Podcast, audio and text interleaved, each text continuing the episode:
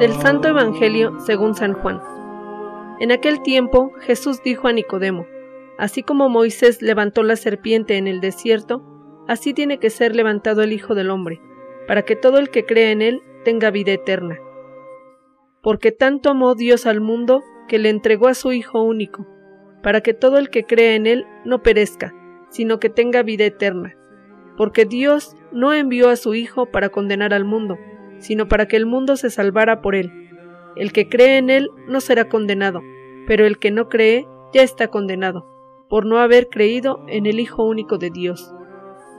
La causa de la condenación es esta. Habiendo venido la luz al mundo, los hombres prefirieron las tinieblas a la luz, porque sus obras eran malas.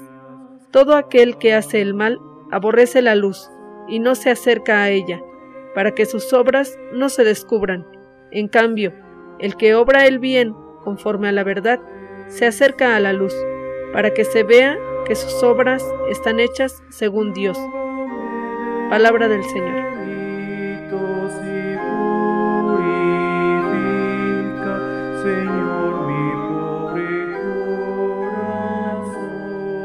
Iniciamos hoy, queridos hermanos, nuestra cuarta semana de Cuaresma.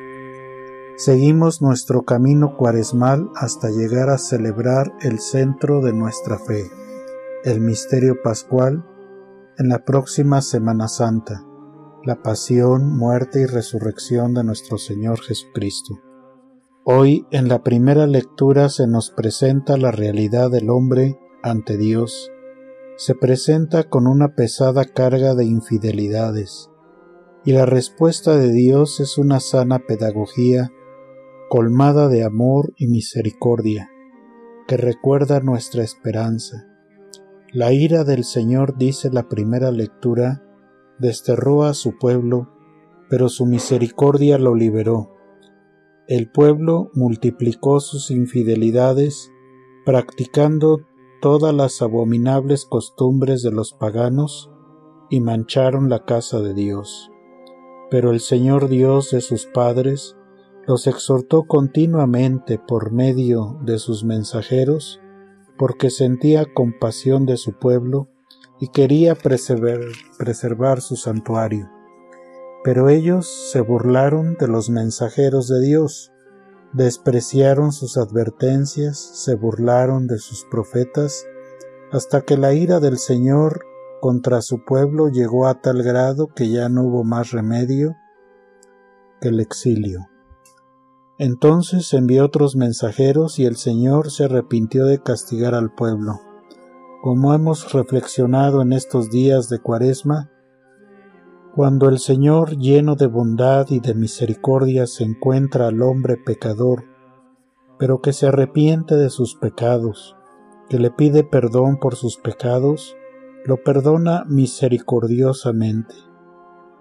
Y este hermoso espacio de benevolencia y amor lo vivimos de manera intensa en el sacramento de la reconciliación. Ante las infidelidades del pueblo de Israel, ante las infidelidades de los hombres, la respuesta de Dios está siempre en el amor y la misericordia. Desde el inicio de esta cuaresma, la Iglesia nos invita a entrar en el camino de conversión, de reconciliación, de regreso a la casa del Padre Misericordioso. El Señor continúa su invitación, arrepiéntanse, conviértanse, vuélvanse a mí, que soy un Dios compasivo y misericordioso. La segunda lectura escuchamos al apóstol San Pablo, que nos presenta el amor salvífico y misericordioso de Dios manifestado gratuitamente en Cristo su Hijo amado.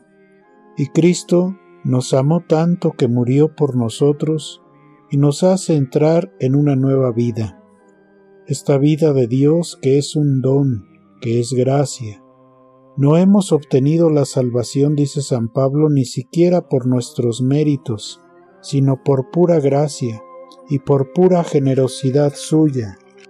Y en el Evangelio de San Juan nos encontramos con el coloquio que tiene Cristo con Nicodemo.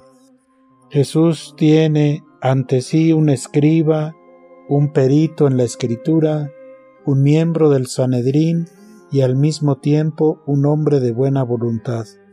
Por eso decide encaminarlo al misterio de la cruz. De esta manera, el Evangelio de San Juan nos reporta el máximo regalo de Dios a la humanidad. Su Hijo es el culmen del amor de Dios a la humanidad. Su Hijo es el culmen del amor de Dios hacia nosotros, un amor sin límites. Y la finalidad de esa donación es para que todo el que crea en Cristo tenga la vida eterna. Dios envió a su Hijo, dice el Evangelio, envió a su Hijo al mundo para que el mundo se salve por él. Por eso decía que la prueba máxima del amor de Dios es habernos enviado a su Hijo Jesucristo, y la prueba máxima del amor de Jesucristo es haber muerto por nosotros en la cruz. La cruz se nos anuncia como una realidad misma de la salvación.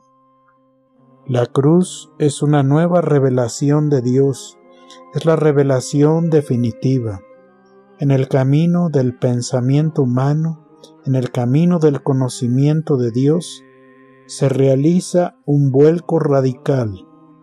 Dios, de quien habla Jesús, es Dios que envía a su Hijo no para que juzgara al mundo, sino para que el mundo sea salvo por él. Es Dios del amor, el Padre no retrocede ante el sacrificio de su Hijo para salvarnos. El misterio más profundo de la cruz es vida de gracia para nosotros. Esta es la luz que emana precisamente de la cruz. El que obra mal aborrece la luz, pero el que obra con la verdad viene a la luz y esa luz es precisamente el misterio de la cruz, en el cual nos sometemos todos por amor a Jesucristo y nos sometemos a las exigencias de la vida de gracia. La cruz es invocación también de esperanza. Así como Nicodemo se acercó a Jesús, para ser envuelto en la luz de la verdad, así nosotros preguntémonos en este tiempo de cuaresma, ¿qué hemos hecho y qué hacemos para conocer mejor a Dios?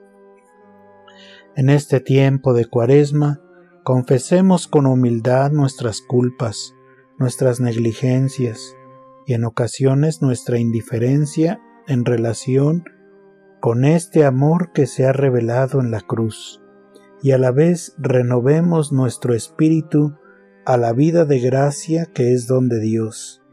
Que su luz nos haga ver la luz de la verdad. Feliz domingo para todos.